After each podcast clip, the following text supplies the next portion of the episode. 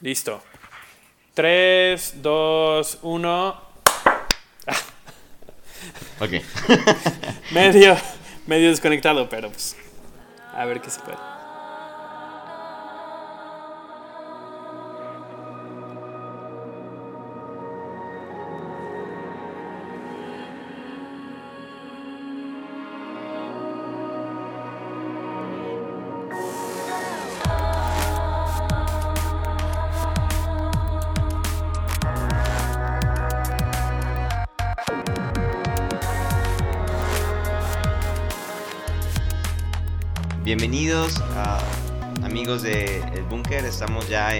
Otro episodio más de este segmento llamado Retazos Teológicos.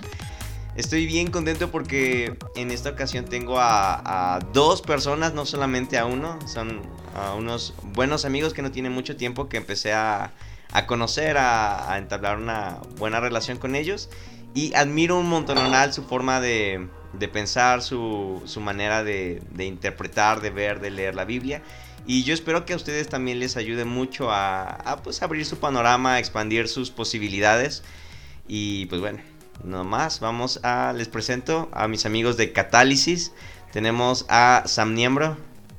¿Cómo están todos? Un, un honor, un gusto estar por acá. Y a Benjamín Enríquez.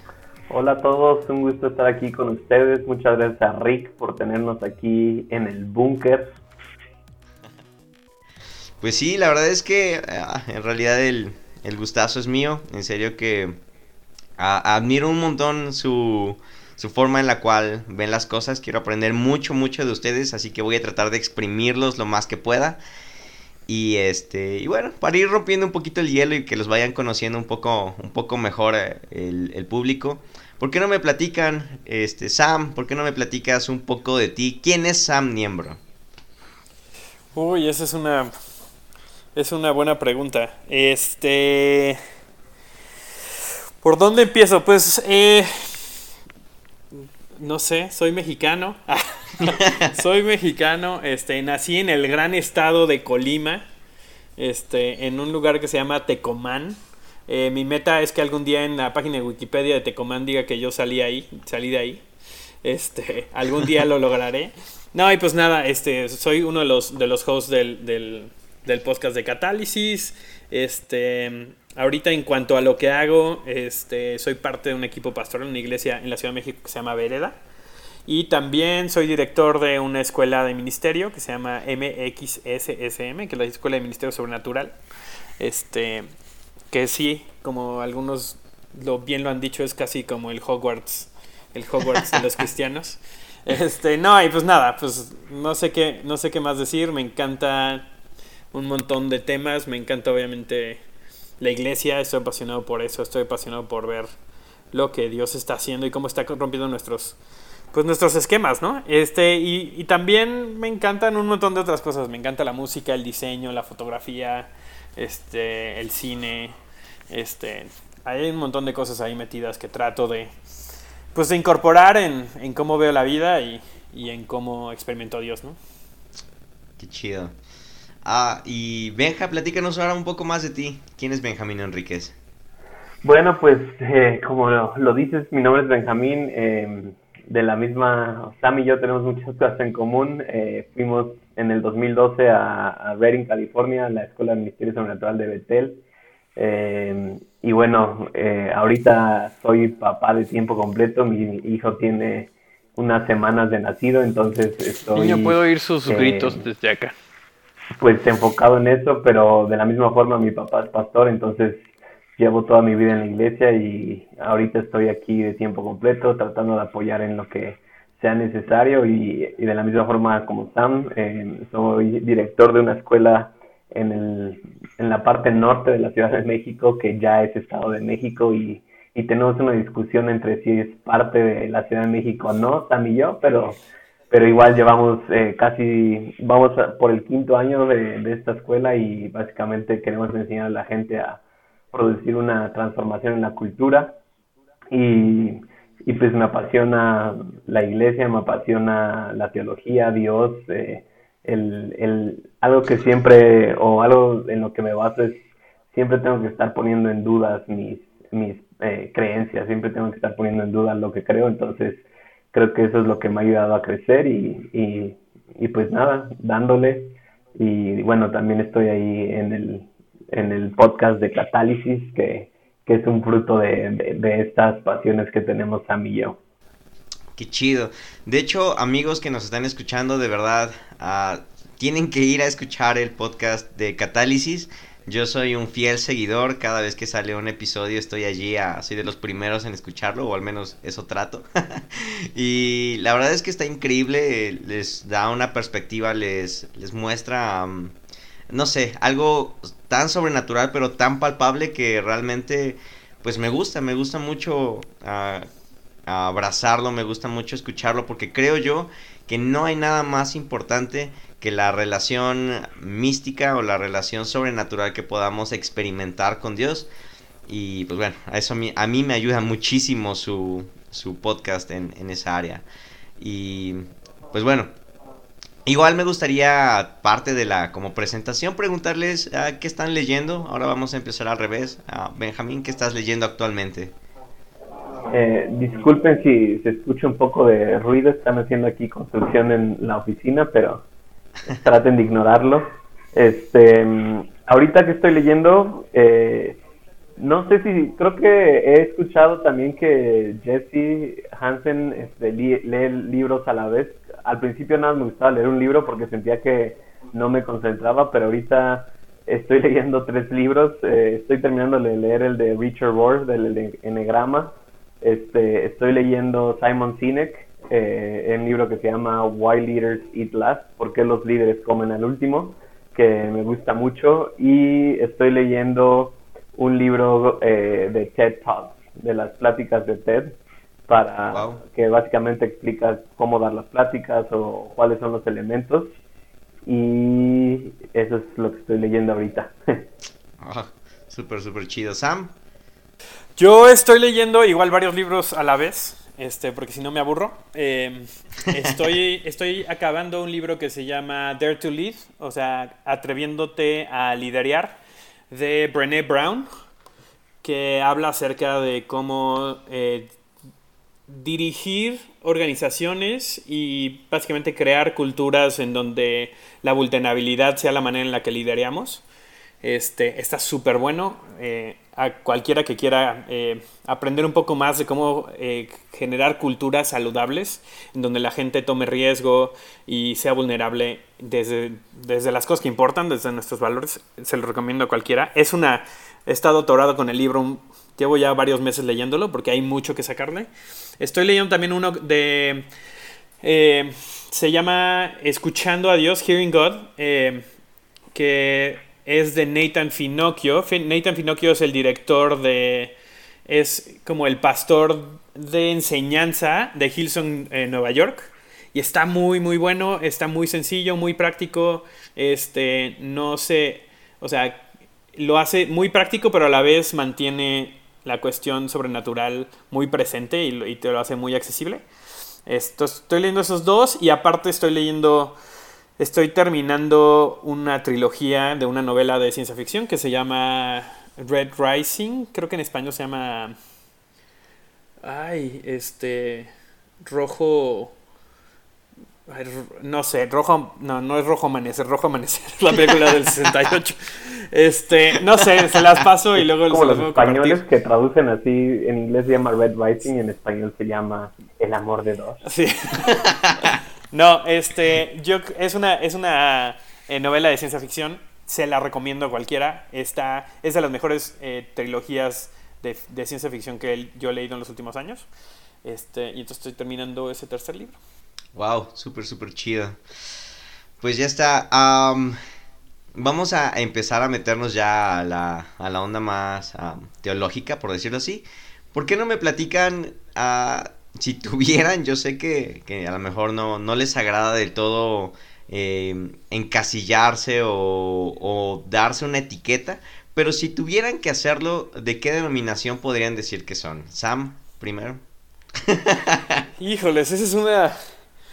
Este, ninguna y toda la de todas las anteriores.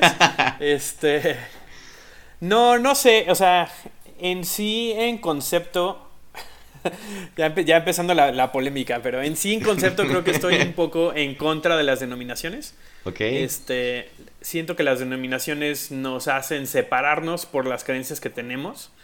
Entonces, creo que mi, por así decirlo, la manera en la que interpreto yo la Biblia y interpreto yo mi teología está influenciado por varias, varias corrientes definitivamente. Eh, definitivamente hay una cuestión carismática pues muy presente, ¿no? Por todo lo, sobrenatural. Este, pero también me atrevería a decir que bastante progresiva en algunos sentidos.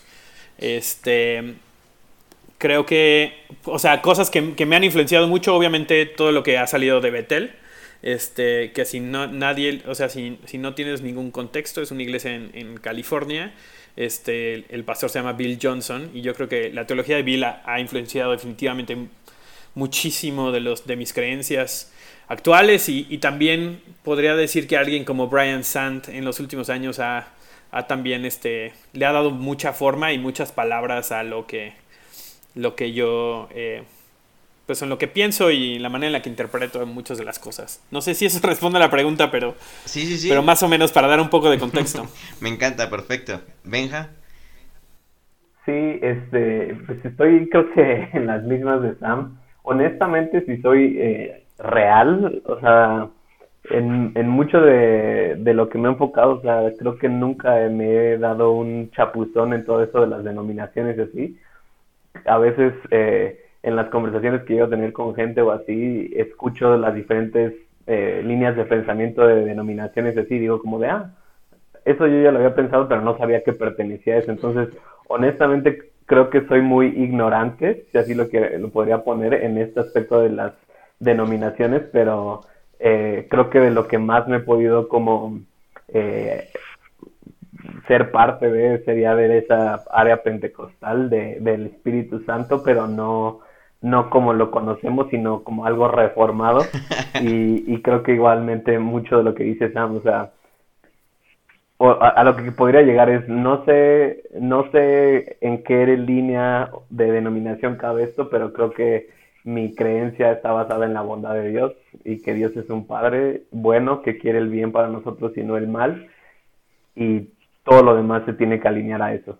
Entonces, no sé si hay algo que piense de esa forma, una denominación así, pero, pero eso es en lo que me alineo yo toda mi vida. Perfecto. Pues mm, si no la hay, seguramente ya acaba de nacer una nueva gracias a ustedes. Ya tenemos una más entre las miles que ya hay. Pero eh, sí, la verdad es que eso es, eso es precisamente lo que me encanta, por lo que yo he platicado con ustedes, por lo que les he leído, les he escuchado en la que me gusta mucho la forma en la que veo cómo, cómo ah, sintetizan sus diferentes enseñanzas, porque yo digo, esto no es ni de acá ni de allá, es como de que viene de acá, pero lo jalan esto de acá, y, y me gusta porque ah, yo creo que así es como debería de ser, precisamente así es como también yo, yo identifico mi, mi, mi, pensamiento. Es muy estresante cuando, cuando de hecho te tratan de encasillar en, ah, entonces tú eres reformado, ¿no? Y, y tú como de, pues quizás eh, en algunas cosas, pero tampoco creo en esto. Ah, tú eres calvinista, tú eres arminiano y bla, bla, bla. Y te das cuenta que al final de cuentas tienes como que una parte de todos, pero nada completo de ninguna, ¿no? Entonces, eso me gusta. Ya está. Vale, vale. Sí, entonces, ah, pues escuchándolos, la verdad es que cada vez me, me agrada mucho más su forma de, de, ver las cosas. Y pues bueno, vamos a, a, darle seguimiento al tema. Benja, vamos a empezar contigo. Para ti, ¿cuál es el centro del mensaje de Jesús? Sí, para ti, Benji. Eh, para mí el centro del mensaje de Jesús es la paternidad de Dios y la hermandad con los hombres. O sea, creo que el centro del mensaje de Jesús, y, y yo diría que, y, y, y, va a sonar este, bueno, sabes que me gusta. Yo creo que Jesús, más que venir a morir por nuestros pecados, vino a mostrarnos más quién es Dios. Hay una frase que me encanta y dice, Jesús no vino a cambiar cómo Dios nos ve o cómo Dios nos veía, sino al revés, cómo nosotros vemos a Dios. Y creo que en el entender la paternidad de Dios está el perdón de pecados. Entonces creo que el centro del mensaje de Jesús es presentándose a toda la humanidad como diciendo, hey, este es Dios, y todo lo que traían detrás de religiosidad y de desempeño y de situaciones en su vida que les dicen que tienen que ser de esta forma, debe de cambiar. Y creo que, y creo que en esencia Jesús era un, o sea, era un reformador y no le importaba, eh, no le importaba quitar los fundamentos de, de años. Eh, y me encanta, una de las cosas que me encanta de Jesús es que incluso fue en contra de lo que su pueblo o de los judíos pensaban que iba a venir a ser Jesús, que iba a venir a gobernar como un rey, sino simplemente vino a manifestar la paternidad de Dios. Y obviamente al manifestar la paternidad de Dios entra la familia de Dios, que, el reino es familia, ¿no? Entonces, para mí el, el, centro del mensaje de Jesús es Dios es Padre y nos ama incondicionalmente y eso debe hacer que ustedes se amen a sí mismos y amen a sus hermanos, amen a las personas que están a su alrededor y que básicamente es cuando le preguntan a Jesús, ¿no? ¿En qué resumirías la ley? Amarás al Señor tu Dios y amarás a tu prójimo como a ti mismo. Creo que ese es el, el centro del mensaje de Jesús. Perfecto. Sam. Pues es que esto nos pasa constantemente en el podcast, y es así de, pues sí, Benjamín, yo estoy de acuerdo. Alguna vez Yesaya nos dijo, ¿por qué no se pelean más en su podcast? Y yo, porque, pues no, porque pensamos muy, muy parecido, pero yo creo que es eso. O sea, una cosa, lo hemos dicho en el podcast, eh, seguido, ¿no? Eh, Jesús es teología perfecta, ¿no? Eh, para nosotros. Y eh, bueno, creo que esa es la una de las. Debería ser para todos. O sea, sí, yo creo que debería ser para todos eso, ¿verdad? Pero él, es la imagen más clara que tenemos del Padre representado, ¿no? Y es una vez oí una frase también: Jesús es la manera en la que en la que el Padre se ve con, carne y hueso.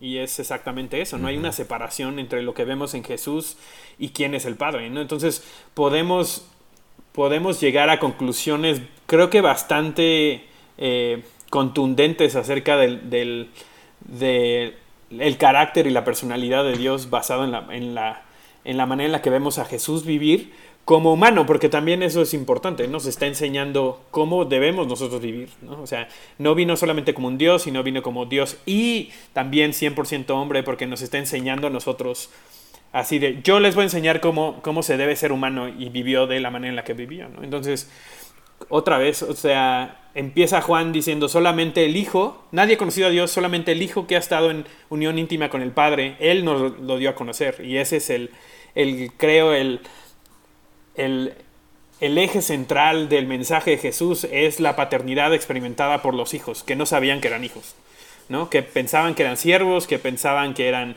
muchas cosas, pero que no sabían que eran hijos hasta ese momento.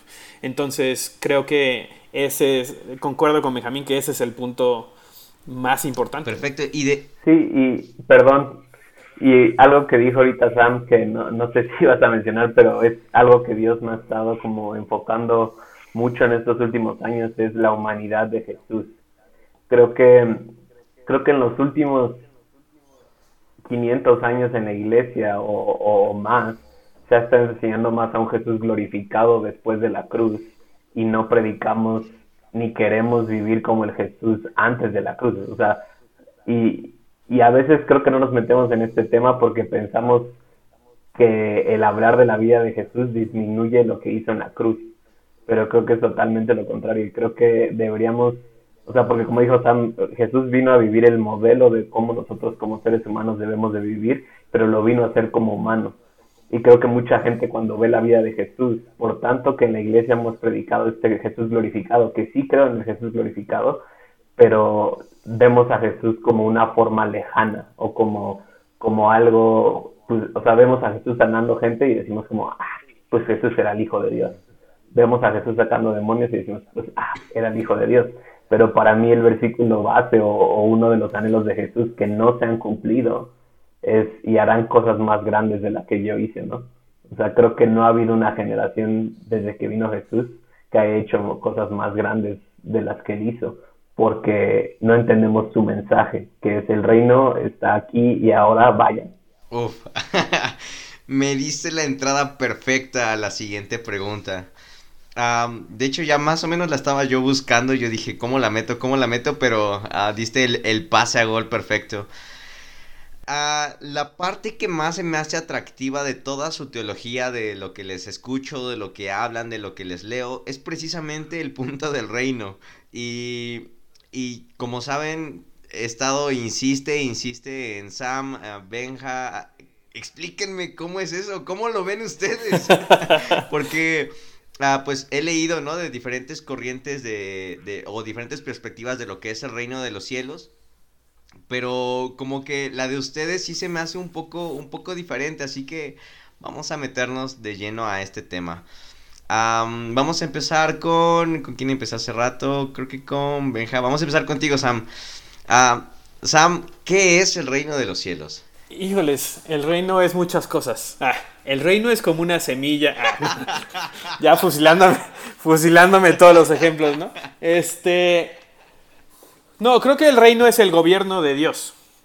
¿No? Eh, es para por ponerlo así como en una oración. Eh, el reino es lo que pasa cuando, cuando Jesús es rey. ¿no? El reino es lo que pasa cuando, cuando la, la idea original que Dios tenía para este mundo se lleva a cabo. Eh, y se ve de muchas maneras, ¿no? Lo podemos experimentar de muchas maneras y, y sé que aquí nos empezamos a, a, meter, estoy pensando en algunos amigos, ¿no? De si es el reino es para después del milenio o antes de la tribulación o después o qué. Y para mí creo que la, la inauguración del reino sucede después de la muerte y resurrección de Jesús. Pero el reino es algo que sigue, que ya es y sigue viniendo y seguirá estableciéndose hasta el momento en el que Jesús regrese y reine en esta tierra, ¿no? Y es, es una... Es, es, una expansión constante. En Isaías dice, dice el, el, el, gobierno estará sobre sus hombros, ¿no? Y no se detendrá, ¿no? Y eso es, es lo que Jesús vino a inaugurar por medio de, de su muerte y su resurrección. Que no me voy a meter mucho en...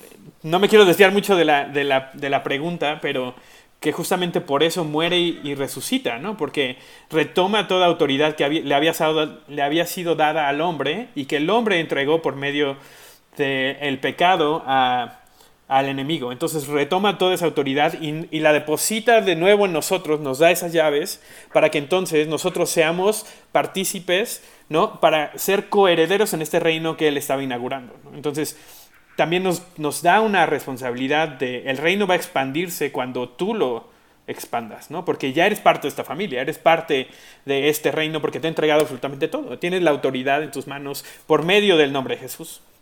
Entonces, el reino es el gobierno, es, la idea que ha, estado en el corazón de Dios, yo creo, desde el principio y desde antes de, de los tiempos y de la creación del universo, para, para que podamos vivir de acuerdo a la intención que Dios tenía, que para mí es reflejar su gloria, que es reflejar su naturaleza, reflejar quién es, este, a través de todo lo que estamos haciendo. ¿no? Entonces, así se ve, ¿no? El, el, el ser hijos es representar bien la naturaleza del Padre que tenemos, y eso fue lo que hizo Jesús, y es lo que estamos invitados nosotros a hacer, y lo hizo a través de, de milagros, de sanidades, de, de, de la extensión de perdón, ¿no? O sea, todo eso que hizo Jesús era reflejando al Padre, y es lo que nosotros estamos llamados a hacer, que es reflejar el Padre que tenemos, y cuando hacemos eso, el reino avanza. Wow. Eh, ese es un resumen de dos minutos de lo que creo hacer que el reino, más o menos. Benjamín tendrá algo más coherente que decir. Sí. no, o sea, y, eh, precisamente lo que está diciendo Sammy, pero creo que algo que tenemos que entender son dos cosas. La primera es que los judíos antes de la llegada de Jesús tenían un concepto diferente del reino. Eh, o sea, para los judíos, cuando llegó Jesús o, en ese tiempo, para ellos el concepto del reino era la venida del Mesías gobernando sobre el mundo con los judíos.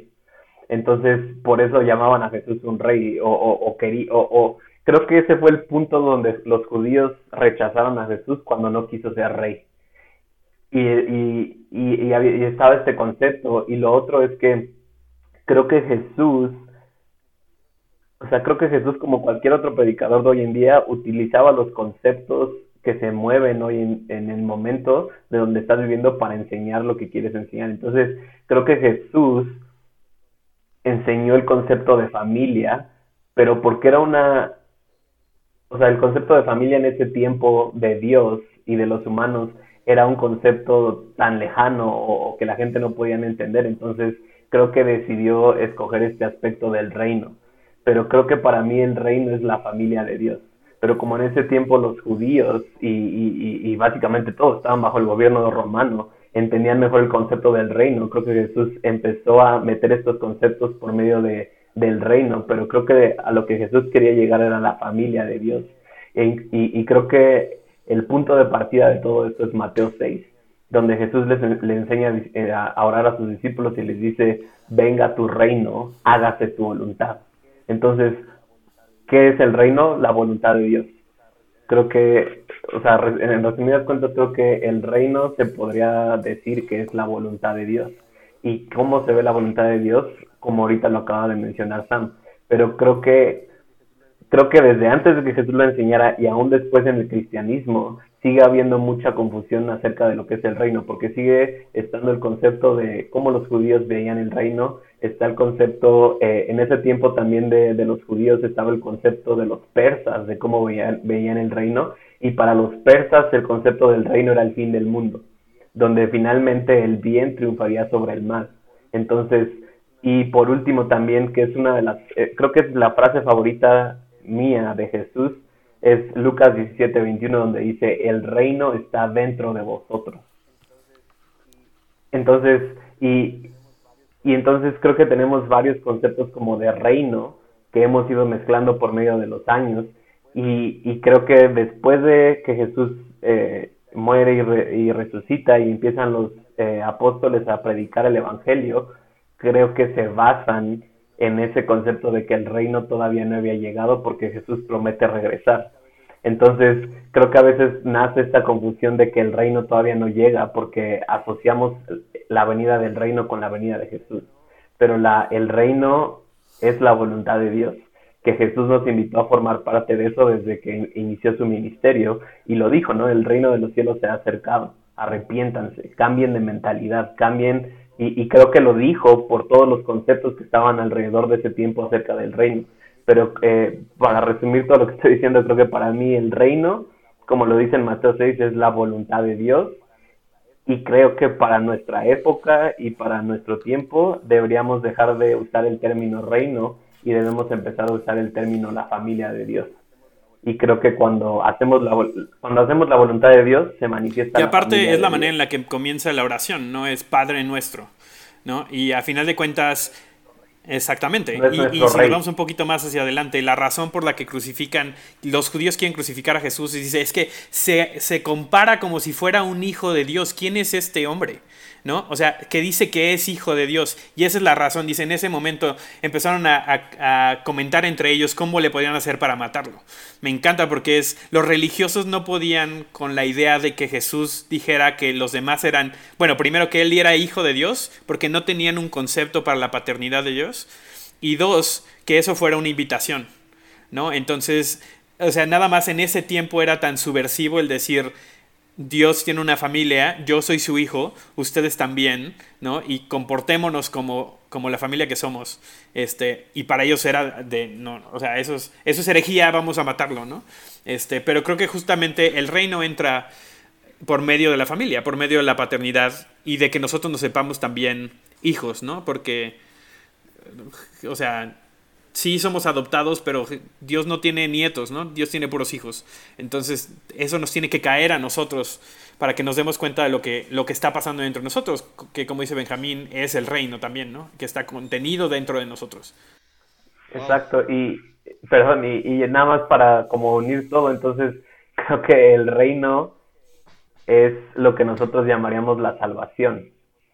O sea, creo que el reino es la conciencia de que Dios es Padre y que yo soy hijo y que no tengo que hacer nada para ganármelo. Y cuando entiendo esa verdad, entonces lo quiero manifestar a los demás.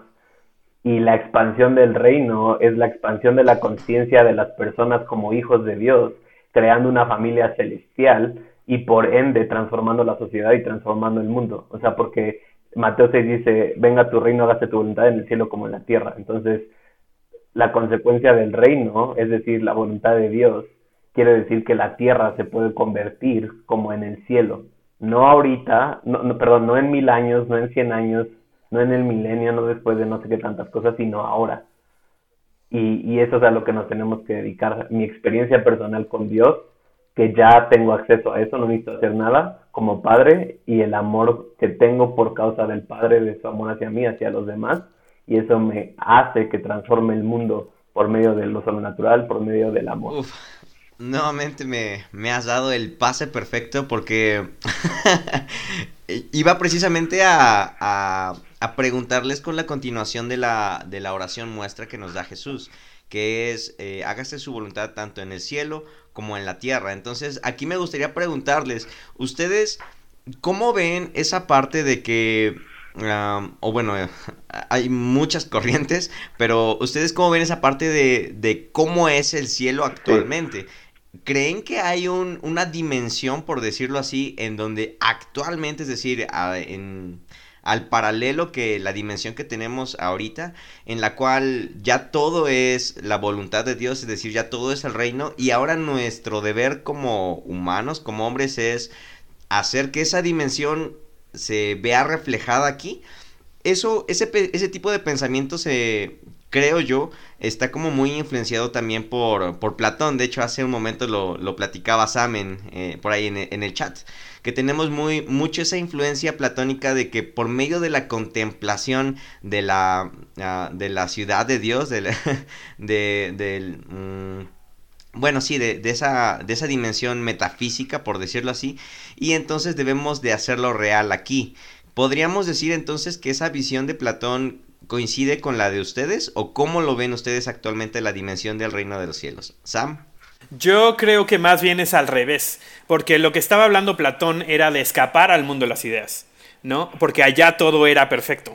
Y de hecho lo, lo hablamos hace poco, ¿no? Lo mencionaste. Este, hay una influencia, es una influencia gnóstica, ¿no? Que el gnosticismo básicamente lo que dice es todo lo que es físico es corruptible y por lo tanto es malo y todo lo que está en el mundo de las ideas, lo que está en lo metafísico es lo bueno, y entonces, ¿no? Eh, básicamente tenemos que aspirar a dejar atrás cualquier cosa que nos mantenga atrapado en nuestra carne, nuestro, nuestros deseos por las cosas que tenemos aquí, el ego, etcétera, para poder separarnos y llegar a esta como iluminación o ascender a esta, eh, a este dimensión metafísica donde todo es excelente. Pero creo que justamente la manera en la que vive Jesús es al revés, ¿no? En donde lo que te está volteando a hacer es lo que está pasando aquí no refleja cómo, cómo fue creada la creación, ¿no? O sea,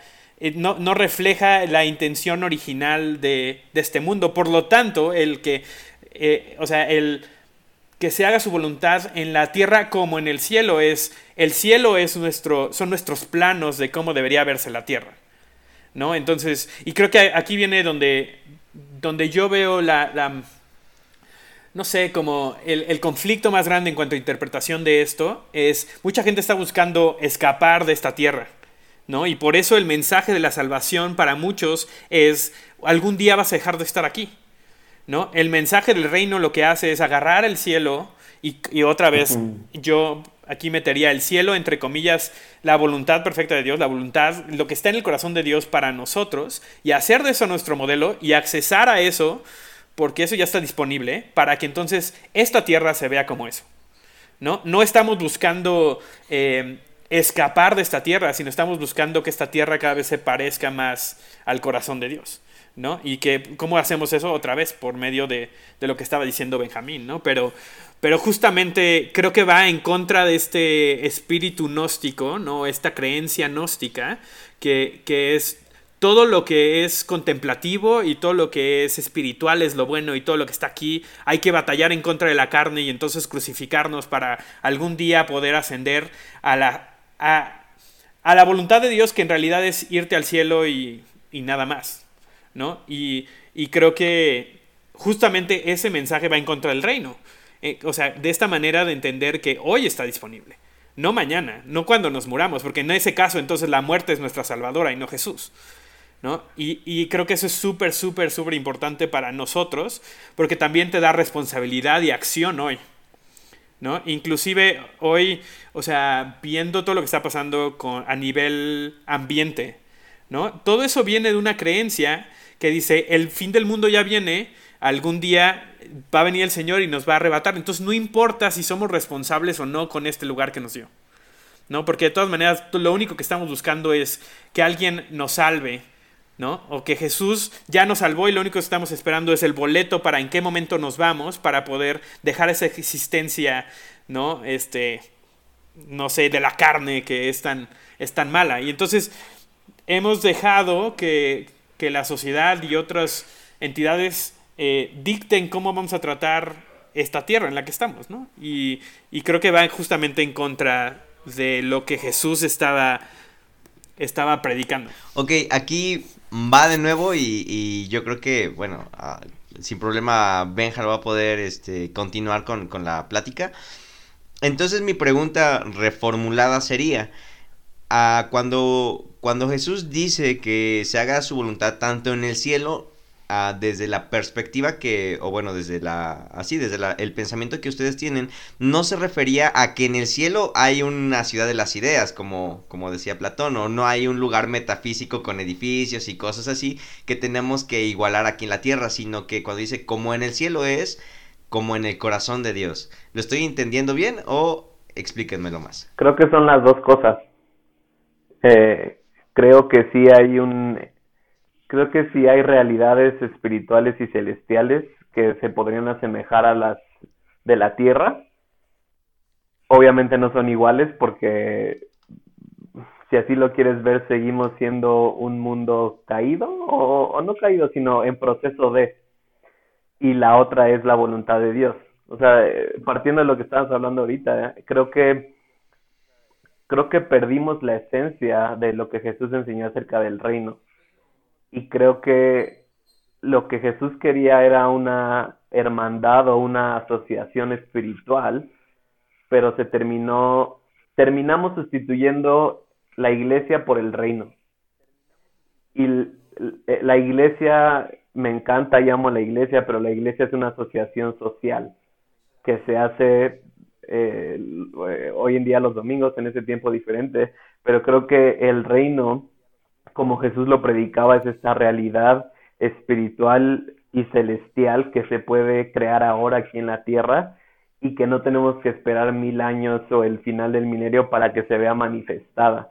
Y la otra parte que yo creo es que mucho de nuestro concepto es que, y, y bueno, creo que eso va a soltar muchas otras cosas, pero creo que nuestro concepto de, la vida o de la eternidad es, estamos en la tierra 70, 80, 90 años y te va bien, mueres y te vas al cielo por toda la eternidad. Yo no creo que sea así. Y qué aburrido si es así. Creo que, el, creo que nuestro error está en pensar de esa forma. Creo que hay muchísimas otras realidades, como tú dices, ciudades celestiales, como lo quieras llamar, a las que podemos llegar después de la muerte por medio del establecimiento del reino, porque Jesús dijo que te conozcan es la vida eterna. Entonces, el conocimiento continuo de Dios es lo que me da acceso a la eternidad. Y entonces creo que creo que la tierra está destinada a verse como el cielo, pero es un proceso. Y a veces, o, o, creo que, no, no sé muy bien cómo llamarlo por conceptos, pero creo que muchas veces a lo que le tiramos es la nueva Jerusalén en la tierra y pensamos que el cielo va a llegar aquí a la tierra y vamos a habitar eternamente en la tierra. Yo no creo que sea así. Y, y a veces lo que pensamos y, y, donde entran otros conceptos es, o, o, como yo lo veo, es como Jesús nos dijo, Mateo 6, oren su voluntad en la tierra, hagan la tierra que se parezca al cielo y voy a regresar. Algún día voy a regresar, pero este es el mandato que yo les he dado. Y número uno, hemos pensado que para completar ese mandato necesitamos a Jesús en la carne aquí en la tierra y número dos, a veces pensamos como que Jesús va a llegar y va a decir, bueno, todo lo que hicieron aquí en la tierra no me gustó o que se vaya y que se queme, este, vámonos al cielo. Entonces creo que ahí está nuestro error, porque obviamente si no tenemos esperanza para el mundo o no tenemos ese concepto de que puede cambiar y puede verse como el, el cielo, pues a mí tampoco me van ganas de hacer algo. Entonces creo que la iglesia, creo que hemos instituido el reino por la iglesia y creo que la idea principal de la iglesia es de huir de la tierra. Creo que la iglesia se ha vuelto, o lo que hemos enseñado es este concepto de gánate tu boleto al cielo y si te ganaste tu boleto al cielo ya la armaste. Y creo que eso es muy aburrido y muy... Eh, no sé qué otra palabra usar, no quiero decir algo que no. wow. Ah, ok, está, está bien, bien, bien, bien interesante y creo que sí podríamos seguir ahondando más en, en como que la, en la parte escatológica, por decirlo así. Pero mm, creo que lo vamos a tener que dejar para una segunda parte o, o ya después veremos cómo le hacemos.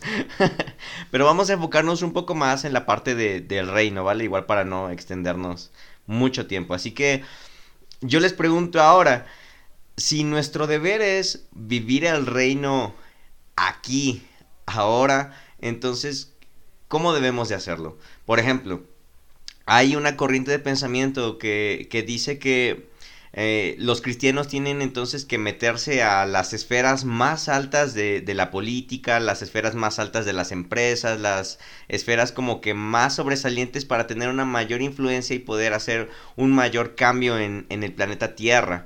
Eh, y hay otra corriente que también ve la parte de, del reino aquí ahora, en la que dice que no, que tenemos que avanzar desde, desde hasta abajo y, ser más como Jesús en, en cuanto a, en cuanto a darle el mayor peso a la predicación y por medio de ello transformar el, la tierra. Entonces, no sé, me interesa conocer ahí su, su perspectiva. ¿Cómo vivimos entonces el reino aquí ahora? Pues creo que creo que aún desde antes de Jesús en la Biblia vemos gente viviendo el reino ahora. Me encanta la historia de José, me encanta la historia de Daniel, me encanta la historia de Esther, que fueron personas que no predicaban, no fueron pastores y transformaron naciones conociendo de Dios. Y, y creo que, como tú dices, hay este estudio de, donde habla de las siete esferas de influencia, que básicamente son estos eh, pináculos o estas esferas de, nuestra sociedad que guían el cambio, que guían hacia donde está yendo la sociedad.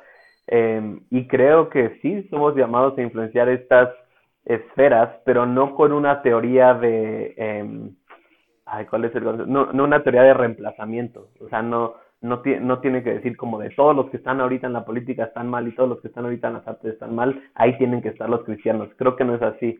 Eh, y justamente hace tiempo estaba dando una serie en, mi iglesia de esto.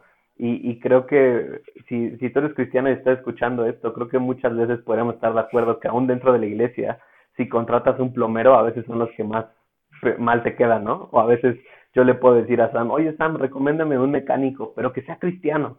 Y a veces la gente te dice, no, es que si es cristiano me han salido peor porque bla, bla, bla. Y creo que, creo que necesitamos primero entender ese concepto del reino de Dios obrando en nosotros y haciéndolo, eh, haciéndolo en nuestra vida diaria. Y el otro punto que quiero dar es, eh, yo recuerdo cuando era más joven, sigo siendo joven, pero cuando era un poco más joven, eh, cuando iba a los congresos de jóvenes y cuando iba acá a, a, a esas conferencias, o sea, no, no ibas a la conferencia si al final no hacían el llamado y en el llamado decían, si quieres que Dios te use, pasa aquí adelante y Dios te ha llamado y bla, bla, bla. Y con el concepto que te ibas, o por lo menos el que yo me veía es, para influenciar o para que Dios me use, necesito o ser pastor o necesito ser este pastor de alabanza o líder de alabanza.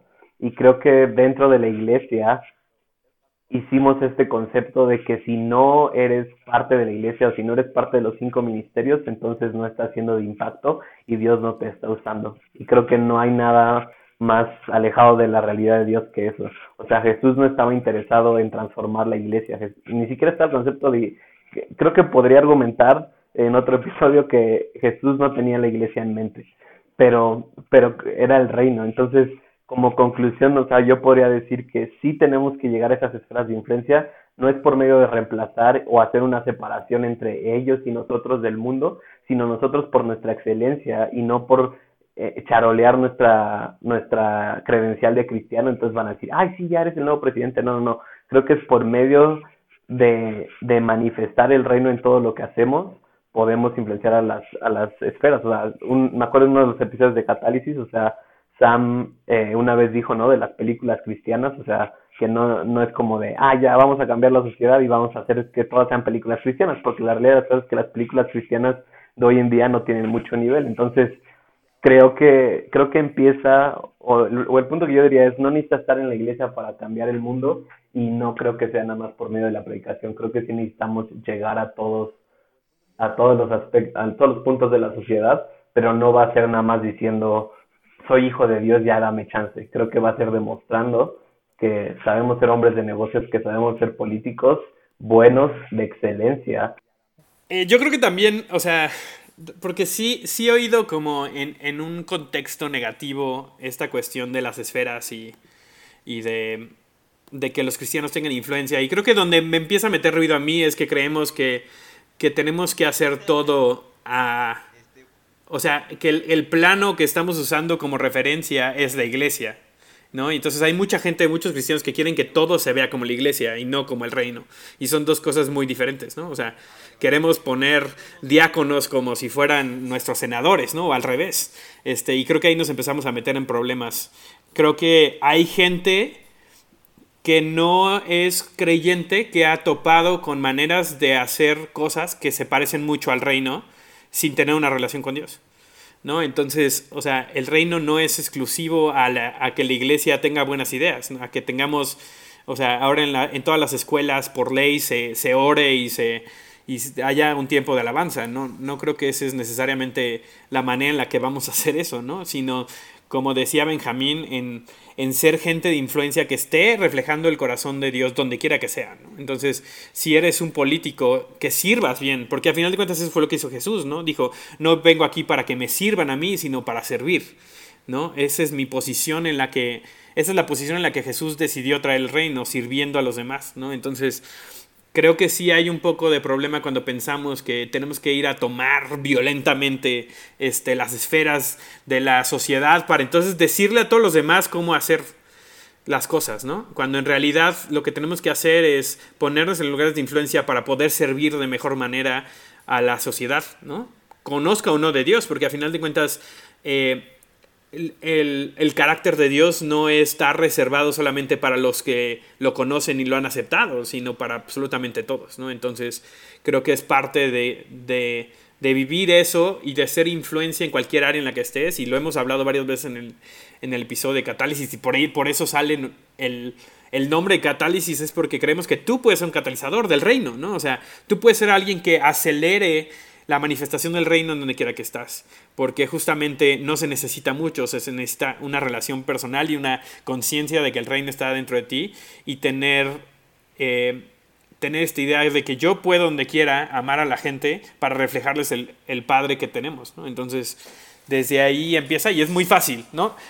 Creo que sí debemos, o sea, sí, sí es algo bueno el poder ser de buena influencia en lugares altos, pero tampoco, o sea, eso no nos quita la, el poder ser de influencia en lugares donde no tenemos mucha influencia. Sí, perdón, y nada más algo rápido que, que es algo que está en la Biblia y que creo que a veces no entendemos. Efesios 4, cuando Pablo habla de los cinco oficios, dice que los apóstoles, los profetas, los maestros, los pastores y los evangelistas han sido puestos para equipar a los santos para la obra del ministerio hasta que, y creo que ahí la palabra clave es hasta que lleguen a la altura del balón perfecto. Y creo que muchas veces, o sea, creo que la iglesia no es eterna y creo que deberíamos estar enfocados en hacer desaparecer la iglesia con este concepto de que si yo soy pastor o soy parte de los cinco ministerios o los cinco oficios, mi objetivo debería ser equipar a los santos para que lleguen al valor perfecto y ya no se necesiten. O sea, creo que el punto de Pablo es ahí como los cinco ministerios están por determinado tiempo hasta que todos los santos lleguen a la, altura del varón perfecto. Entonces creo que es algo posible que cada uno de nosotros como santos podemos llegar a la altura del varón perfecto y creo que a veces vemos a la iglesia como una institución eterna y no es así. Creo que el punto debería ser, tenemos que equipar a la gente tanto que ya no necesitan pastores, apóstoles, profetas, evangelistas y maestros. En serio, no sé cómo lo haces, Benja, pero siempre me das la entrada perfecta para la siguiente pregunta.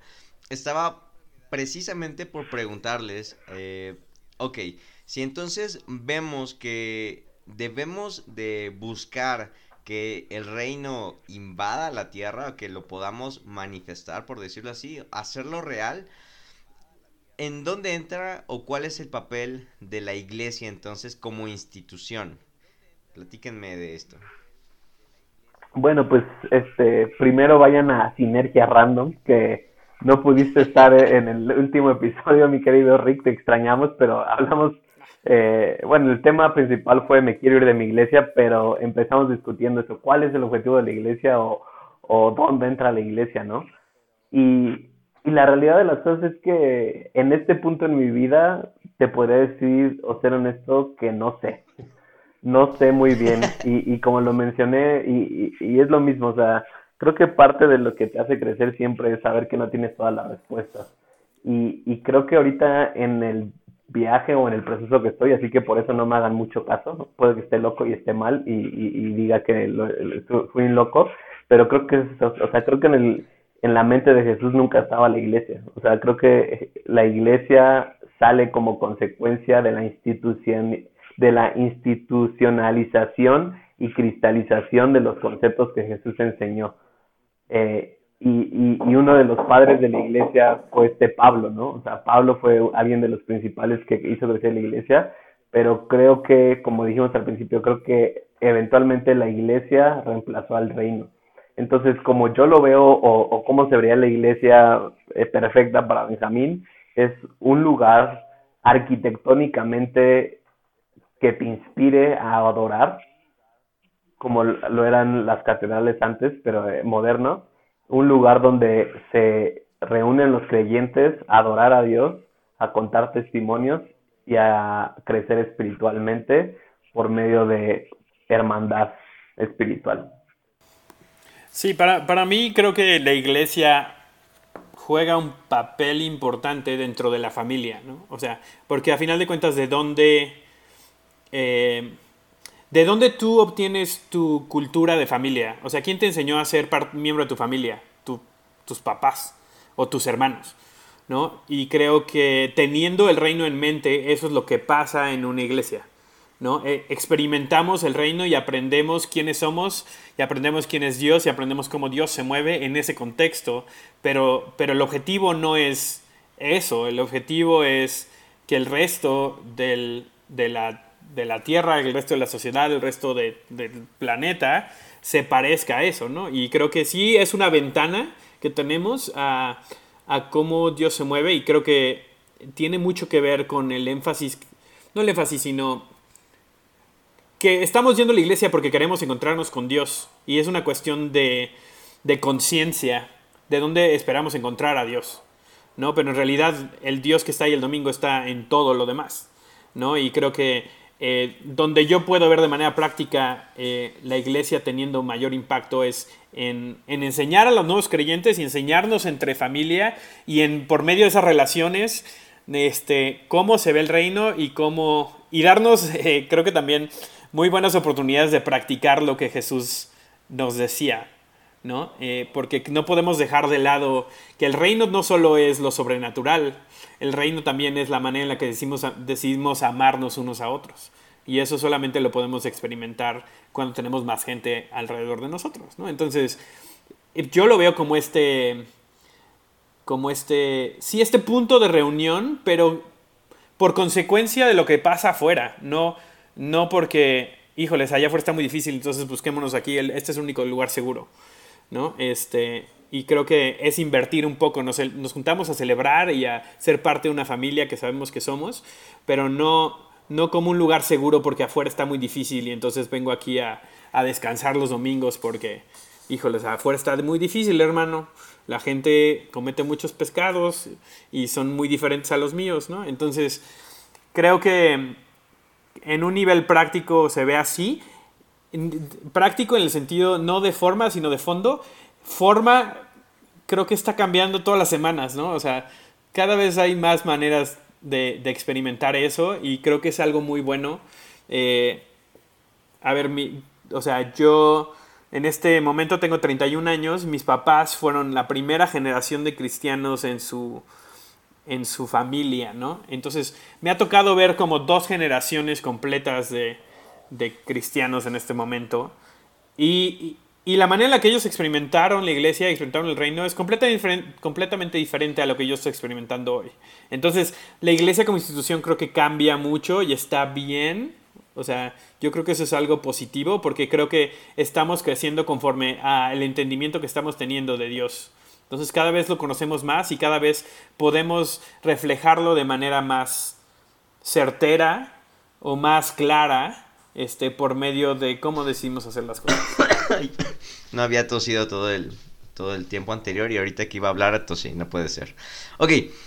Ah, no pude estar en sinergia definitivamente y no me gusta a mí ah, dar mi, mi opinión en las entrevistas que hago porque pues no está chido que eh, ustedes los entreviste para escucharme a mí, ¿no? Pero igual sí, sí me gustaría como quedar aquí mi, mi punto de vista. A mí hay un versículo que me, me, encanta, me encanta que habla acerca del reino de los cielos, que dice que es como, o bueno, que nosotros debemos de ser embajadores. Entonces para mí la iglesia debe de ser eso, una embajada. Debe de ser un lugar en donde si llegan visitantes, Ah, si llegan personas de otro lugar, puedan en, ese, en esa estructura, en ese, uh, sí, en ese cuarto, en esa bodega, lo que sea, puedan encontrar un reflejo como que más palpable, por decirlo así, de lo que es realmente el reino de los cielos. Eso para mí es como que lo que debería de ser la institución de la iglesia. obviamente, idealmente, ¿no? Que qué mejor que llegar, que lleguen personas y que puedan ver que están hablando en otro idioma, pero que ese idioma es un idioma de gracia, es un idioma de perdón, que puedan llegar a ese lugar y que encuentren la música de ese país y que ese país pues es música que adora a Dios, que puedan llegar a, a conocer a los diferentes presidentes o los diferentes representantes, pero que realmente son igual que los que están visitando, simplemente con una mentalidad, con, un, con una cultura diferente a lo que se vive en el resto de ese lugar que no es parte de ese país, como una embajada. Entonces, esa es mi perspectiva de, de lo que es eh, la iglesia o cómo debería de ser. Eh, es solamente como un muy breve aporte.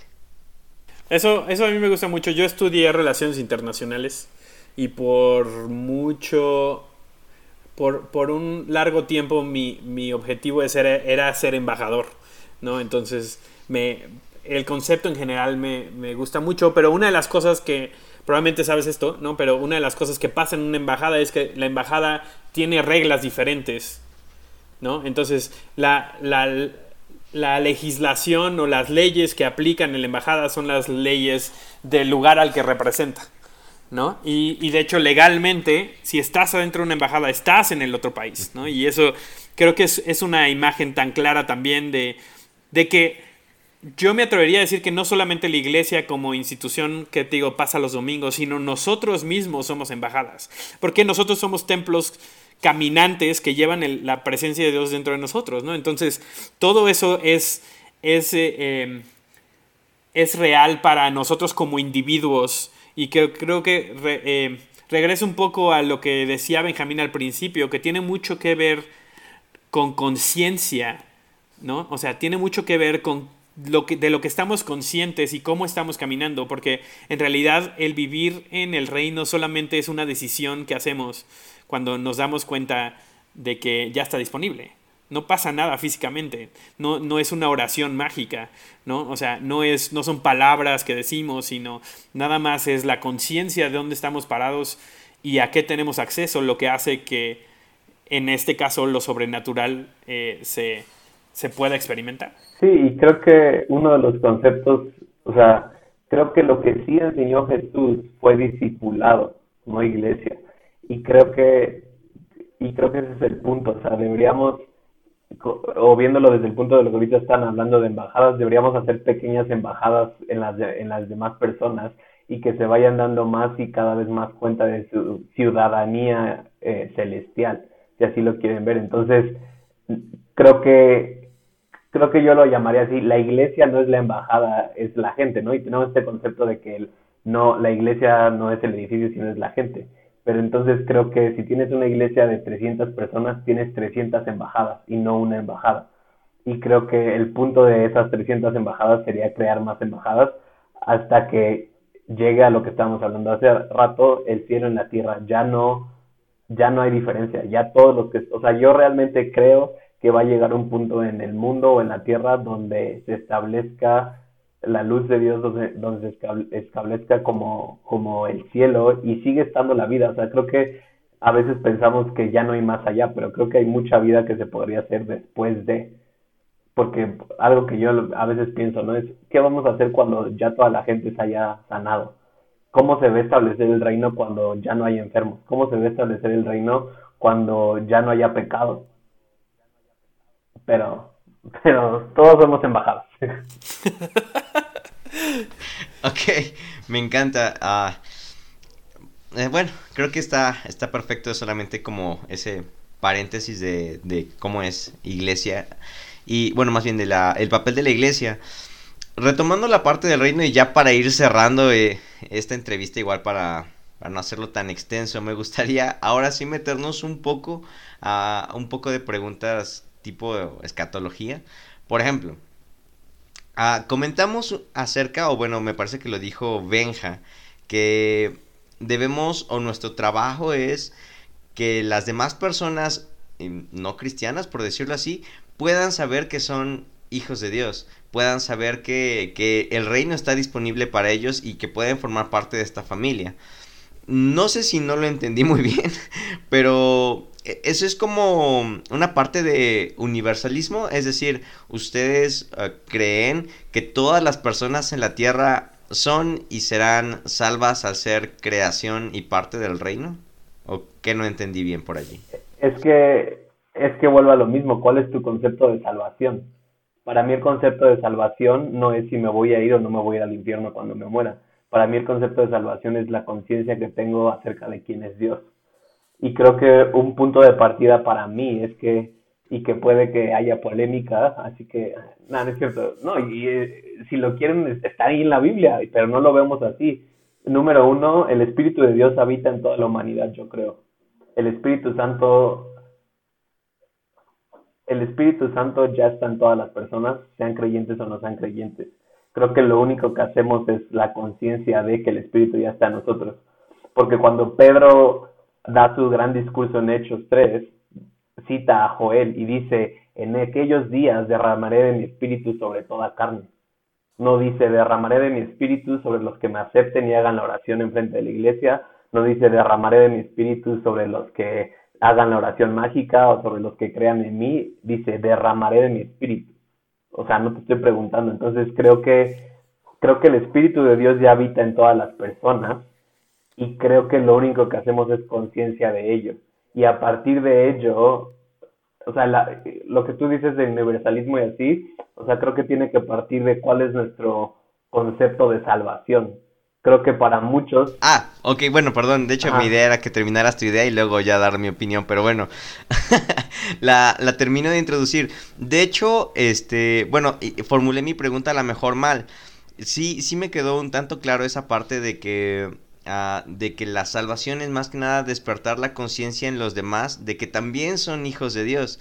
Entonces, mi pregunta era esa, si, por ejemplo, ah, hay personas que no se les despierta esa conciencia, eh, hay personas que no retoman esa relación con Dios, entonces, ¿qué es de ellas? Y abriste otra como pregunta secundaria ahí, este, Benja, que, que sería buenísimo que pudiéramos platicarla es este, ok, si, si Pedro cita a Joel y Pedro dice, hoy se cumplió esa profecía, entonces antes de que se cumpliera la profecía, el espíritu no estaba en toda carne. ¿Vas, voy?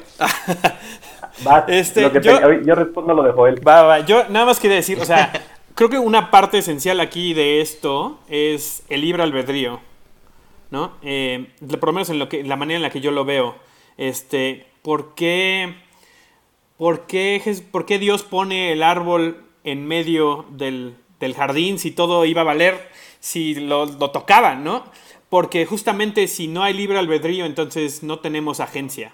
¿no? Y no, no puede realmente haber un, amor real si no tenemos agencia, si no tenemos, si no tenemos eh, la capacidad de decidir eso, ¿no? Y lo que hablamos de conciencia creo que tiene que ver con esto, pero también lo ve, lo, creo que mucha gente lo, lo, aborda desde el lado de, bueno, entonces qué, o sea, todo mundo se va a salvar, entonces qué estoy haciendo, ¿no? Yo yendo a la iglesia, de todas maneras puedo vivir la, mi vida de la manera que quiera, etc.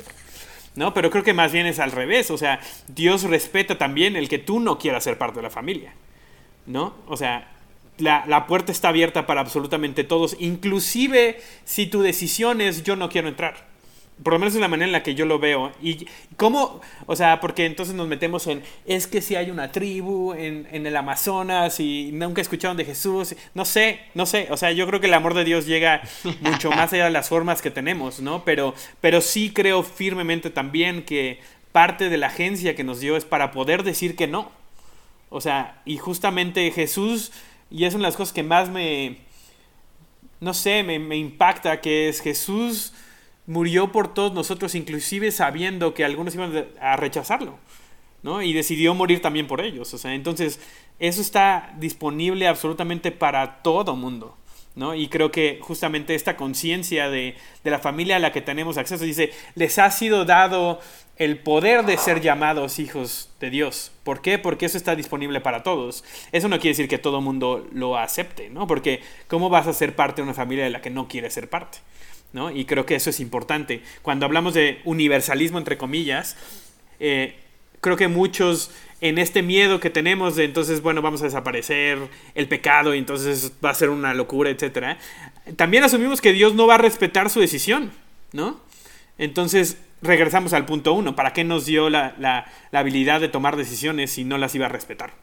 ¿no? Entonces creo que esa es la manera en la que yo lo veo también. Sí, y, y partiendo de eso que dices, o sea, creo que el punto es eso, o sea, creo que Dios tiene mejores maneras de, que nosotros para poder llegar a hacer su amor a la gente. Y, y si nos vamos a la tribu del Amazonas, o sea, porque no lo aceptaron de la Biblia o porque no, ya entonces no se van a ir al cielo, no creo en eso. O sea, creo que Dios tiene una capacidad para manifestarse a la gente y, no los necesita, así como lo que había estado pasando en estos últimos años en el Medio Oriente, ¿no? O sea que hay muchísimos testimonios de gente literalmente viendo a Jesús manifestándose con los árabes, entonces, o con los eh, del Islam, ¿no? Entonces creo que creo que ahí también es un es un este, camino oscuro al cual nos podríamos dirigir, pero eh, respondiendo a la otra pregunta que hiciste, lo del espíritu, eh, creo que era más conceptual, o sea, si tú me preguntas, Benjamín, ¿tú creías que el espíritu ya estaba desde antes? es, es un tema donde me, me metería, pero así como te lo voy a decir eh, resumido y si quieres le extendemos. Creo que nadie tiene problema en creer en la Trinidad, pero de la misma forma yo creo que cada persona de la Trinidad tiene su espíritu manifestándose en nosotros. El Espíritu del Padre siempre ha estado y siempre va a estar porque es omnipresente y ha estado en toda la humanidad desde antes de que llegara Jesús. Y, está en la Biblia y creo que a veces no lo vemos. Y, y después nos faltan dos espíritus, el espíritu de Jesús y el espíritu del Espíritu Santo. Creo que el espíritu de Jesús es el espíritu de la verdad. Jesús habla del espíritu de la verdad y somos muy eh, ignorantes, si así lo podría llamar, en asumir que es el Espíritu Santo. Les quiero proponer que el Espíritu de la verdad y el Espíritu Santo no es el mismo, que son dos espíritus diferentes que tienen influencia sobre nosotros. El Espíritu de la, de, el espíritu de la verdad está adjuntado a Jesús y el Espíritu Santo al Espíritu materno de Dios, que es el, o lo que conocemos como el Espíritu Santo. Entonces, para mí, así como no, y, y, y, y, o sea, así como tenemos la capacidad de creer y que lo hacemos en la Trinidad, yo propongo que de la misma forma cada personalidad de la Trinidad tiene un espíritu que tiene influencia sobre nosotros. Y el último espíritu en tener influencia sobre nosotros fue el del Espíritu Santo y el Espíritu de la verdad, pero el Espíritu de Dios siempre ha estado, porque si no, no podríamos vivir. Y, y, es por eso que en Génesis, cuando Dios dice, los haré a mi imagen y a mi semejanza, no está hablando tanto de los ojos y de las bocas que tenemos, sino está hablando de que tenemos una parte de Dios viviendo dentro de nosotros. Por eso somos como Dios. Pero ese es el parte, ese es el aspecto de la Trinidad del Padre. Pero creo que eh, en la Biblia habla del Espíritu de la verdad, pero creo que el Espíritu de la verdad y el Espíritu Santo no son la misma personalidad. Yo también aquí con Benjamín, mi cabeza así meme, cabeza explotando. Déjame, déjame lo proceso. Este, eh, Rick, ¿querías que habláramos un poco acerca de qué pasará con la gente que no quiere formar parte de esa familia? Pues creo que el decidir estar separados de Dios tiene consecuencias, ¿no? Porque, porque si creemos que Dios es amor y creemos que Dios, eh, de Dios emanan todos los regalos perfectos y regalan todas, emanan todas estas cuestiones que queremos, en las cuales inclusive el mundo quiere vivir, ¿no? El, el decidir eh, separarnos de eso, que es la decisión que a veces tomamos de no ser parte de la familia, pues es, es vivir con eso también, ¿no? O sea, es vivir con la, la, la consecuencia, entre comillas, de eso. Ahora, yo, y aquí no me quiero meter mucho porque la neta es que lo haría eh, no tan informado como debería o no, no, no podría dar suficiente, no sé, creo que metería más la pata suficientes elementos, pero lo que sí me queda claro es que el, el infierno como lo pensamos no fue hecho para los humanos, ¿no? Y se nos olvida a veces eso, o sea, el infierno como, como lo pensamos de un lugar de tormento fue hecho para el enemigo, no para nosotros, ¿no? Entonces, y no, y no es un lugar en donde el diablo tiene agencia y está ahí con sus demonios picándole a los demás con un tridente para, para torturarlos, ¿no? O sea, eso fue hecho para, para un castigo eterno para el enemigo, según Apocalipsis, ¿no? Entonces, a veces pensamos que eso es lo que, esa es la consecuencia natural de eso, cuando no me atrevo, y no me atrevo a decir en cuanto a lugares físicos o metafísicos o lo que sea, porque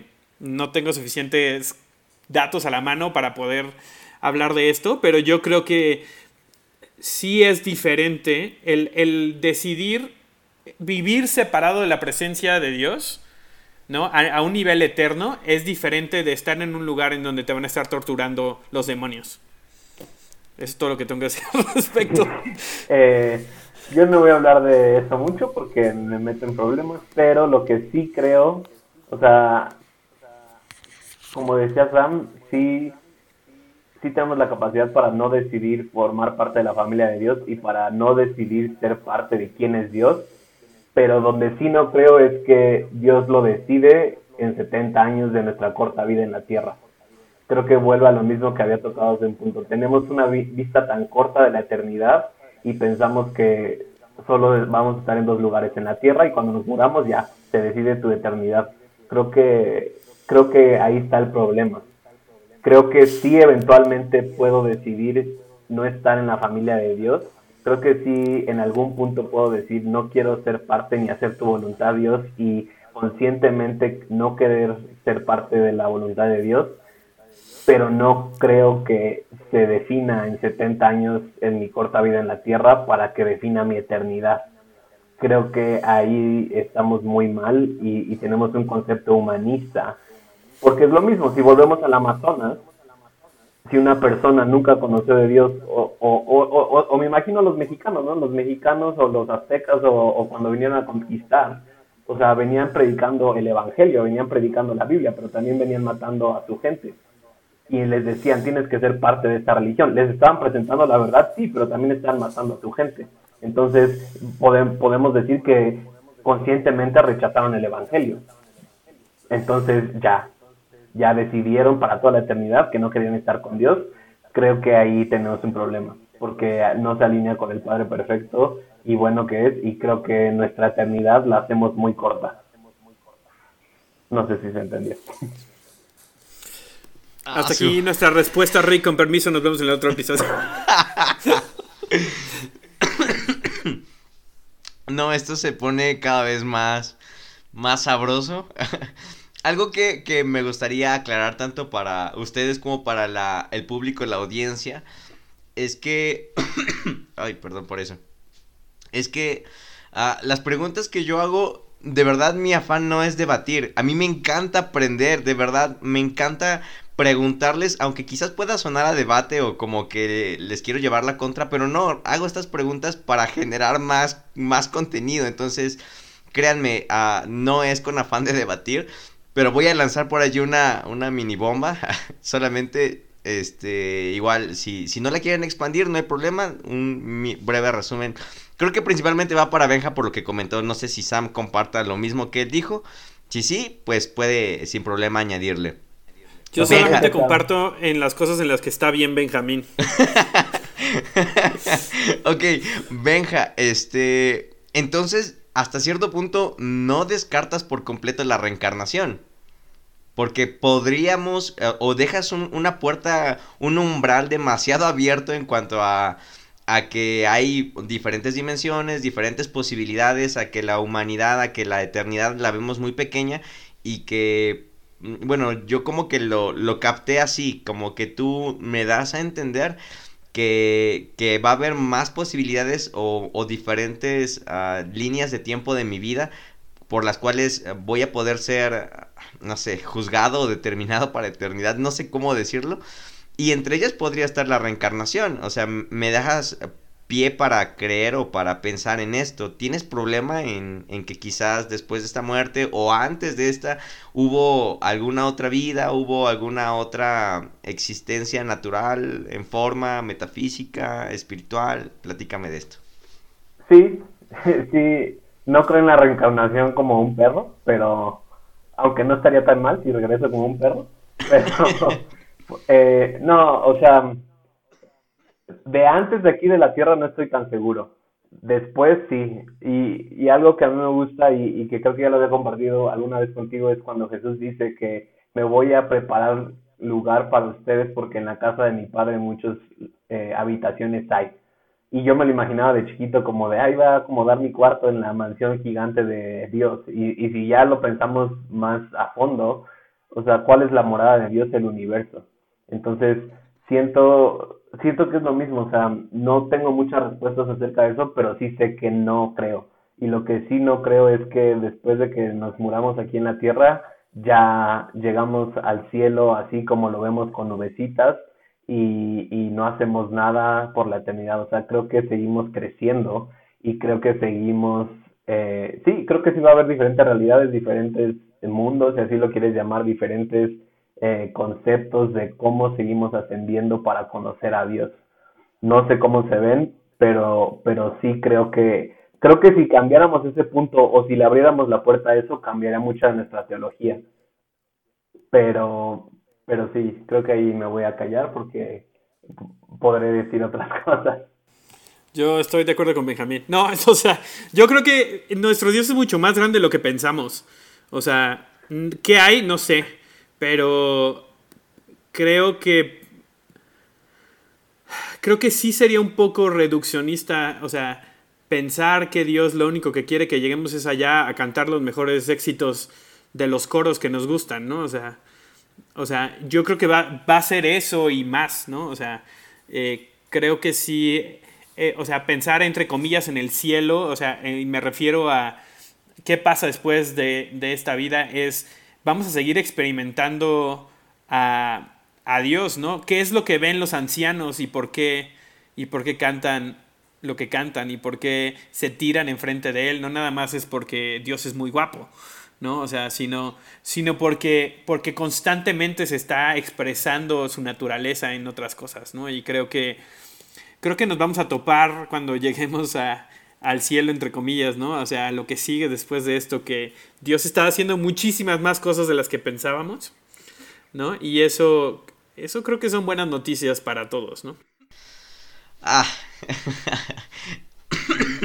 están bien locos. La verdad es que... Sí nos dicen eso seguido. Otra más para, para despedirnos y que también creo que ya lo había compartido es... Eh, tenemos este concepto de que nuestro libre albedrío se termina en el cielo. Y no es así. Eh, creo que seguimos teniendo la capacidad de no estar en el cielo si llegamos al cielo. Y, y un ejemplo es Lucifer, ¿no? O sea, Lucifer decidió ya no estar en el cielo y pasó lo que pasó. Y, y, y a veces creo que el, y creo que y por eso me enoja un enojo santo, pero creo que el concepto que tenemos, ¿sabes? Como cristianos es como las escondidas. Cuando llegas al cielo es un, dos, tres por mí, por todos mis amigos y ya, ya la logré para la eternidad, ya. Y eso me quita de responsabilidad y me quita de seguir conociendo a Dios y me quita de seguir yendo más allá. Y creo que, creo que a veces, como decía Sam, reducimos el concepto del reino, de la vida con Dios, de la eternidad a mi boleto al cielo. Si ya la hice ahí, pero ¿qué pasaría si, si pensáramos por un momento como de, oye, si llegas al cielo sigues que sigues que sigues teniendo que crecer, sigues teniendo que entre comillas portarte bien, sigues teniendo que conocer a Dios, entonces ya cambiaría nuestro concepto del cielo, porque a veces lo vemos creo que como ya, ya llegué al cielo, un, dos, tres por, todos mis amigos, ya nadie me molesta en la eternidad, me libré del infierno, uff, no sé, no creo que sea así. Podríamos tirar del hilo y tirar y tirar y tirar y llevarnos aquí tres horas, pero este, Ah, no sé, ya no sé ni con qué pregunta de todas las que tengo aquí terminar. bueno, eh, ya sé. este, uh, ¿qué tan, qué tan cierto es para ustedes o qué tan bueno, creo que esta pregunta es más que nada para traer paz y calma a las personas que puedan estarlo escuchando. Por ejemplo, ¿qué eres? yo, yo no tengo problema en, en, considerar todas estas opciones porque al final de cuentas para mí son inciertas. O sea, no vamos a saberlo hasta que pase. Y, y a mí me encanta por eso conocer y leer y, y escuchar sus opiniones porque me gusta imaginar que qué podría ser si es como ustedes lo dicen, qué podría ser si es como lo dicen los, ah, no sé, los más clásicos, ¿no? O, como tenemos amigos que, que, tienen todo ya súper estructurado de las trompetas y, y, todas esas cosas. O sea, todo a mí me gusta imaginarlo. Pero ya para irnos despidiendo en, en este poquito tiempo que nos queda, no sé si me puedan dar una perspectiva de, al final de cuentas, es incierto para ustedes o están completamente seguros de lo que va a pasar o cómo descansan en ello? Pues, o sea, sí, o sea, todas estas cosas son inciertas, ¿no? Y a final de cuentas, yo creo que lo más esencial para mí sí es esta cuestión de, de nuestra perspectiva acerca del reino. Eso es lo que yo digo que más informa mi vivir, o sea, día a día. Porque, a ver, si tú me dijeras, si tú hoy me dijeras que el pecado de todas maneras o sea, esta cuestión universalista, no importa si pecas, de todas maneras no va a pasar nada, no cambiaría mi vivir, o sea, de todas maneras tendría la misma visión que tengo hoy, que es reflejar al Padre que tenemos. O sea, no, no cambia en absoluto lo que, la manera en la que vivo hoy y creo que es lo más importante. Sobre todo en estas cosas que a veces son conjeturas, son...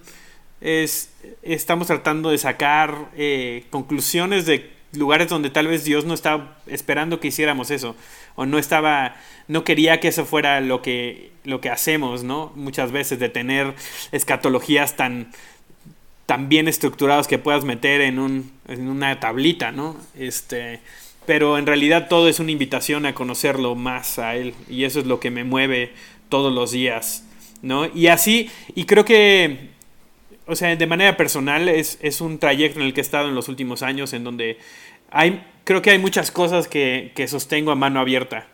Eh, hay muchas cosas que si mañana me dijeran que, que, cambia y que realmente esto es así, no importa.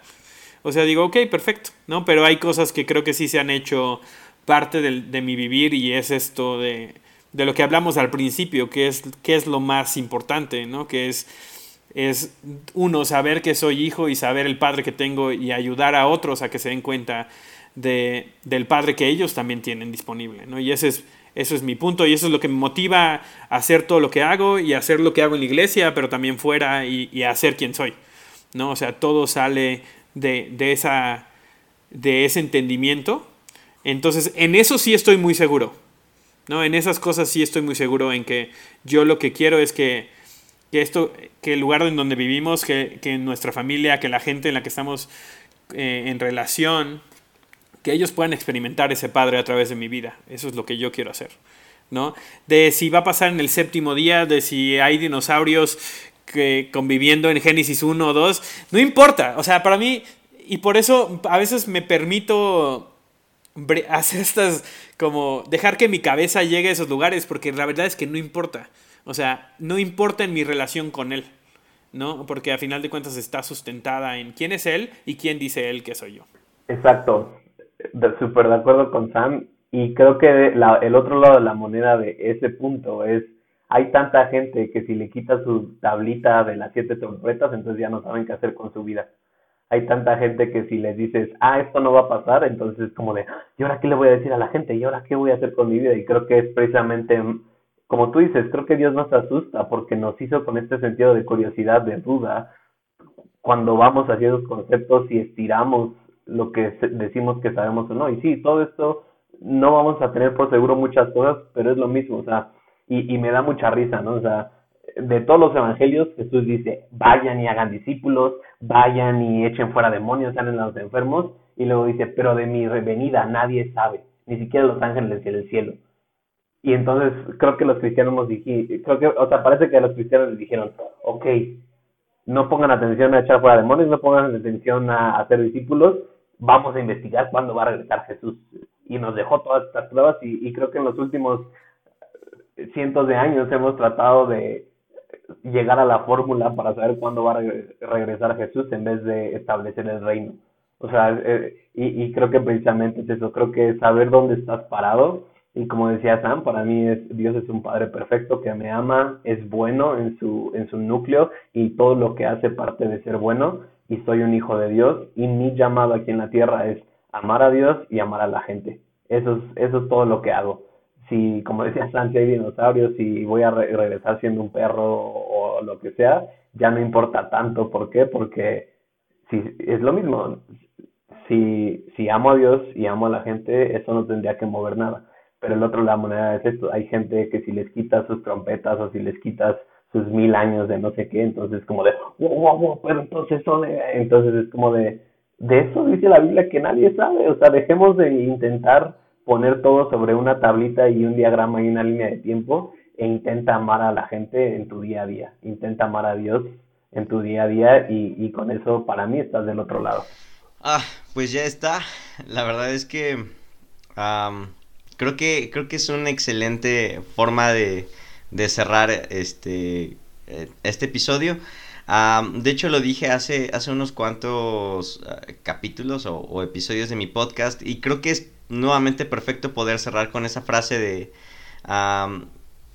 bueno, es que se le atribuye a Wesley, pero no saben realmente si fue de él o si fue de Agustín. Pero en lo fundamental, unidad. En lo secundario, libertad. Pero sobre todo, piedad. Entonces creo que podemos volver a cerrar este episodio con esto a personas que nos están escuchando, igual este me encanta este segmento de retazos teológicos porque esa es la intención precisamente de este segmento, que tú puedas decir, ¿es neta que existen esas posibilidades? No se trata o no tienes que buscar una teología sistemática y, cerrarte y querer encapsular a Dios a, una cajita de teología sistemática para nada. Amplía, amplía tus perspectivas, amplía tus opiniones, amplía tus, tus diferentes formas de entender y de ver las cosas. Solamente no te desvíes de lo fundamental, no te desvíes de lo más importante. De ahí en fuera todo lo demás, todo lo secundario, ah, al final de cuentas no lo sabremos hasta que pase. Y, y, algo que me encanta de Sam y de Benja por el tiempo que tengo de conocerlos es que a pesar de que ellos tienen estas perspectivas o estas diferentes formas de pensamiento, ellos no van por ahí imponiéndolas y diciendo así es como va a pasar o así es las cosas o, o, esto, es lo, o esto es lo que va a hacer, ¿no?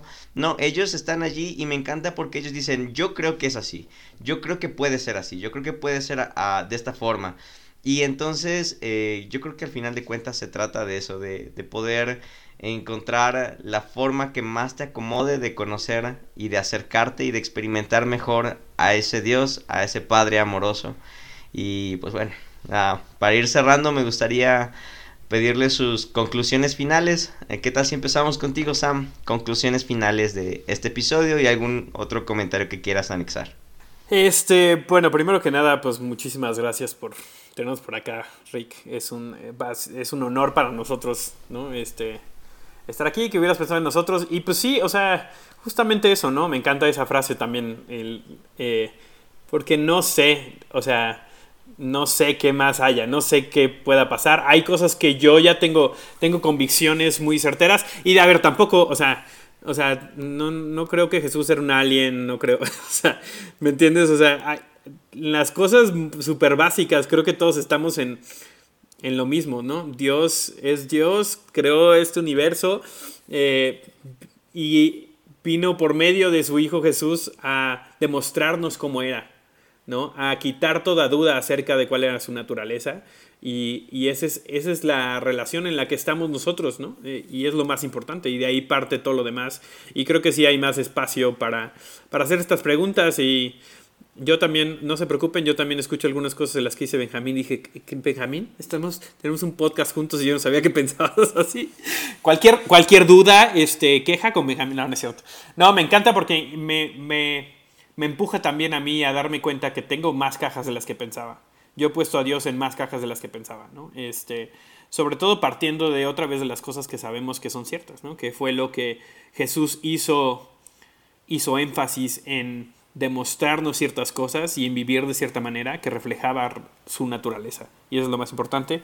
Y en todo lo demás, este, creo que hay más gracia de lo que pensábamos para, para hacer preguntas, para para buscar en Él ¿no? Eh, las conclusiones de, que Él sea el que revele a, nosotros, a nuestro corazón, a nuestra mente, cómo, cómo, es Él y cómo lo podemos experimentar. Sí, eh, igual empezando diciendo muchas gracias Rick, gracias por invitarnos este y, no retractarte de borrar este episodio. Este, pero, pero sí, o sea, creo que concuerdo con lo que dijo Sam, con lo que dijiste tú. Para mí el punto es el amor, para mí el punto es Dios y ir creciendo en Él. O sea, es infinito y creo que sería un desperdicio eh, estar enfrente de una eh, alberca infinita y no aventarte y nadar y quererte quedar en la orilla, ¿no? Y, y creo que todos están en un proceso, creo que todos estamos en procesos diferentes, todos estamos haciendo preguntas diferentes, todos estamos eh, experimentando a Dios de una forma diferente y, y bueno, no sé, a, mí uno de mis libros favoritos es El Mago de Oz y creo que Dios es como el Mago de Oz, ¿no? Se, se presenta a nosotros como lo necesitamos para, para nuestra... Eh, para nuestra redención, para que podamos acercarnos a Él. Y creo que, creo que el punto principal de Dios es quiero manifestarme a ti para que, para que tú puedas conocerme a mí como tú lo necesitas y, y, y, puede que mucho de lo que dijimos hay gente que no necesita escuchar a Dios de esa forma y lo necesita escuchar de otra forma y está bien. y, y, y sí, ¿no? O sea, yo sigo creciendo, sigo eh, dudando, esa es una de mis reglas, duda lo que crees. Eh, lo que creía hace un año no es lo mismo de lo que creo hoy y quiero estar seguro que lo que creo el próximo año, mucho de lo que probablemente dije hoy voy a decir, eh, estaba mal, perdónenme, o estaba bien, o ya voy más allá pero ese es el punto, es una travesía eterna de conocer a Dios, ¿no? Y, y bueno, nada más por último, si no has escuchado Catálisis, no es este tipo de temas, hablamos cosas muchísimo más este, eh, fundamentadas que, que ya hemos experimentado, que llevamos años haciendo, pero me gusta este tipo de espacios donde podemos divagar y podemos dar nuestra opinión sin que sea así como de, ah, ya es así, o, o, uh, o sea, donde podamos opinar realmente y se quede en eso, en opinión y, y en decir como de, mm, no, decido no quedarme con eso y estoy bien. ¿No? Entonces, muchas gracias y saludos a todos. Ah, pues en realidad, gracias a ustedes. La verdad es que eh, yo espero tenerlos por aquí más seguido en retazos teológicos. Hay mucho más por, por preguntarles. Me quedé con, no sé, unas 15 preguntas todavía en mi libreta, pero pero bueno, este creo que vamos a dejarlo para, para después. Gracias, gracias de verdad, Sam, gracias, Benja. Este, amigos que nos escuchan, ah, tienen que escuchar el podcast de Catálisis, de verdad, estoy seguro que los va a retar en su espiritualidad. Conmigo así lo hizo. De hecho, algo que coincido mucho con, con Benja, este, ah, mucho de lo que hoy en día creo, hace un año no lo creía, hace dos años mucho menos. Nunca me hubiera imaginado tener, por ejemplo, una plática como, como esta tan, ah, no sé, tan fructífera y tan llena de misterio. Sin, sin ah, esos prejuicios de, ah, este, estos tipos, ¿qué onda? No, no, para nada, a mí me encanta, me encanta de verdad este, aprender todo, todo esto. Eh, de nuevo, gracias Sam, gracias Benja, y pues bueno, nos, nos estaremos viendo. los que tengan dudas, sin problema pueden enviarles inbox o mensaje directo eh, a ellos. No se preocupen si los dejan en visto, probablemente no los quieren confundir más. Pero, este, bueno, yo creo que, que queda perfecto ahí. Igual, como siempre digo, tomen lo que más les guste, lo que no les guste, lo que digan esto de plano choca con mi mentalidad, conmigo, deséchenlo, no, no hay ningún problema, no buscamos adoctrinar, no buscamos imponer, simplemente el deseo de retazos teológicos es que puedan conocer un panorama más amplio o diferentes formas de pensamiento teológico. Eso es todo, gracias y pues Dios con ustedes, hasta luego.